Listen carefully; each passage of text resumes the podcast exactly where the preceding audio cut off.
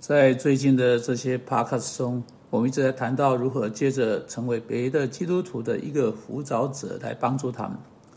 如果你有上帝的灵住在你里边，如果你是在耶稣基督里的真信徒的话，你就能去做辅导。我们试着从上帝话语带出一些原则来给你，来帮助你。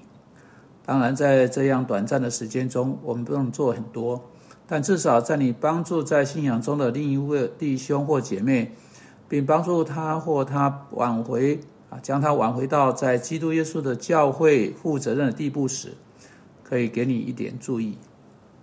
好，我们要来谈到在辅导中的一些很重要的事情。圣经在箴言十分清楚说，我们绝不可以在未曾听完之前先回答。有一大堆的人在辅导时太快地冲出下结论，你必定不可以犯同样的毛病。如果你要带着任何能力将上帝化应用到任何情况去的话，你必须全然地听明另一个人，你必须了解真正的情况，你必须得到事实，得到资料，并且要清楚地得到他们，要完全地得到他们。请记得，乃是上帝话正确的了解之后，必须被揉进这个人生命情境中的面团里面。这两个因素都是必要的。今天我要开始谈到这个人本身的生命情境。你如何发现他的问题真正的所示呢？你如何发掘事实，得到细节呢？呃，这要经由问问题而得到。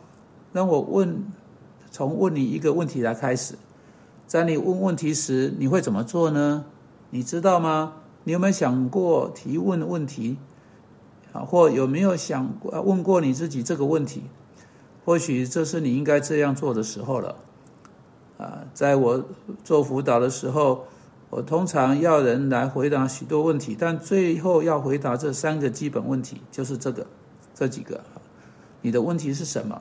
你对你的问题做了什么？你希望我们对这个问题做什么？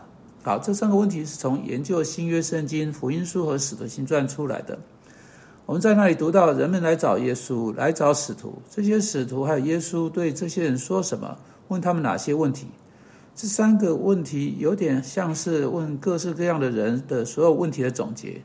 你的问题是什么？你对这个问题做了什么？以及你要我做什么？你记得耶稣在路加福音十八章四十一节、约翰福音一章三十八节、五章六节、马可福音十章三十六节问问题下，要我给你做什么？好的，这三个问题可以使你对这个人的问题得到最基本的回答。我今天要好好的、相当完整的跟你谈到这三个问题，使你可以记在心心上。请你拿一张纸和一支笔，再次把它们记下来。你的问题是什么？你对你的问题做了什么？以及你要我对你的问题做什么？顺便说一句，也或许开始对别人做辅导的最呃的最好方式，是要他写下对三这三个问题的回答。至少你在口头上要问他这三个问题，并跟你一起讨论他的回答。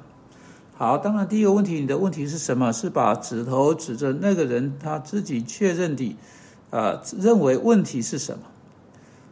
我要再次呃再花另一次的全部时间来谈这个问题，因为这是如此基础性的，因此我今天不会进到太多的细节去。因为当你进到你的问题是什么这个问题时，你会得到三种不同种类的回答。你可以得到任何一种啊的成绩，不只是一种成绩而已，并且你在这三种成绩做出区分是很重要的。第二个问题是你对你的问题做了什么？这个问题十分要紧。啊，这可以给你各式各样的资讯，来帮助你知道如何去帮助那个人。有时那个人对他的问题所做的，造成更大的问题；有的还比原来的问题本身更加严重。呃，当人去钓鱼，他掉入污泥中，弄一个呃浮萍到自己身上来，他想要把那个浮萍弄掉，结果又弄了三个呃新的进来，他就把这个四个弄掉，又弄到又又有二十又五个进来。啊，现在又要想要把这九个弄掉，啊，又有又又有啊十八个啊更多的进来，啊，你就一一路就得到更糟糕的问题，就是越来越纠缠在一起。许多人来做辅导，或请求做辅导，或你启动跟他们做辅导，啊，这就正好在那样的地方，他们是那样不成模样，因为他们试过各式各样的事情，使他们现在比之前更深的问题之中。例如有一次，有一位呃男士来来找我，他因着他有的某些问题去找心理咨商师，心理咨商师告诉他：“哦，这一切都是你父亲的过失。”我们在上一次 podcast podcast 中谈过推卸责任的问题，我希望你在那时候有进来收听。但这个心理咨商师说，全部都是你父亲的过失。我建议你去斥责你父亲。啊，将你对你父亲的全部怒气都发泄出来。好，这个人照着这个心理咨商师的建议做了这事，但当他开始去思考他所做的事情，他就更加有罪恶感、苦恼、痛苦，然后他就是一个更后悔的人，也深深的有罪恶感。他根本不知道要怎么办才好，因此他所遵从的建议使得情况更加恶化。因此，要知道这个人对他的问题做了什么是很重要的。因为这可能意味着，除了他以为他原来有的那个问题之外，他有被带他被他带进来的二十五个更多的问题要去处理。他还以为他只有一个问题。好，你要我们对这个问题做什么？这个问题也非常要紧。你的问题是什么？你对这个问题做了什么？以及你要我们对这个问题做什么？或者你要我对这个问题做什么？这人在辅导中的期待可以告诉你很多，并且他们帮助你。啊，知道要从哪里开始去啊去处理它。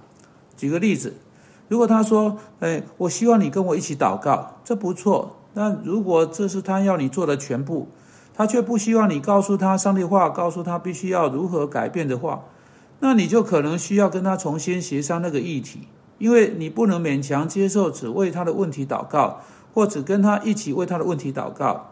你要告诉他，祷告应该有脚在其上。他应该遵循上帝的话，以祷告的心去做上帝话告诉他要去做的事情。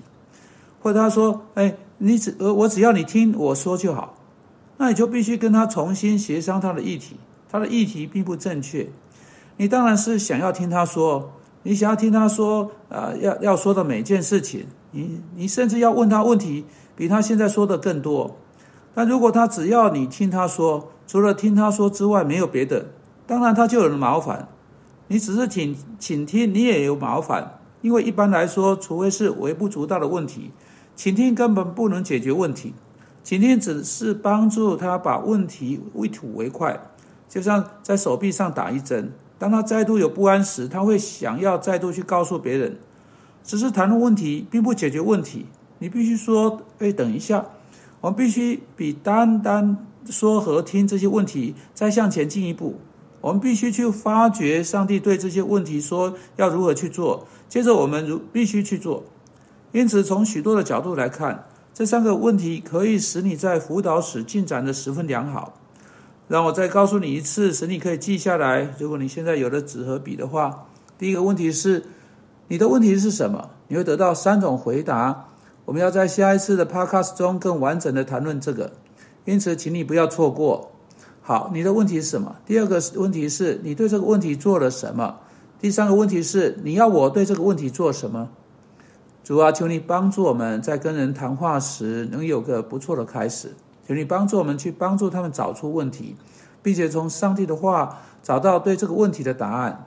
求你使我们总是深入挖掘资料，使我们不致使我们的答案凭空出现，使我们把呃合适的圣经经文应用到准确的情况上面。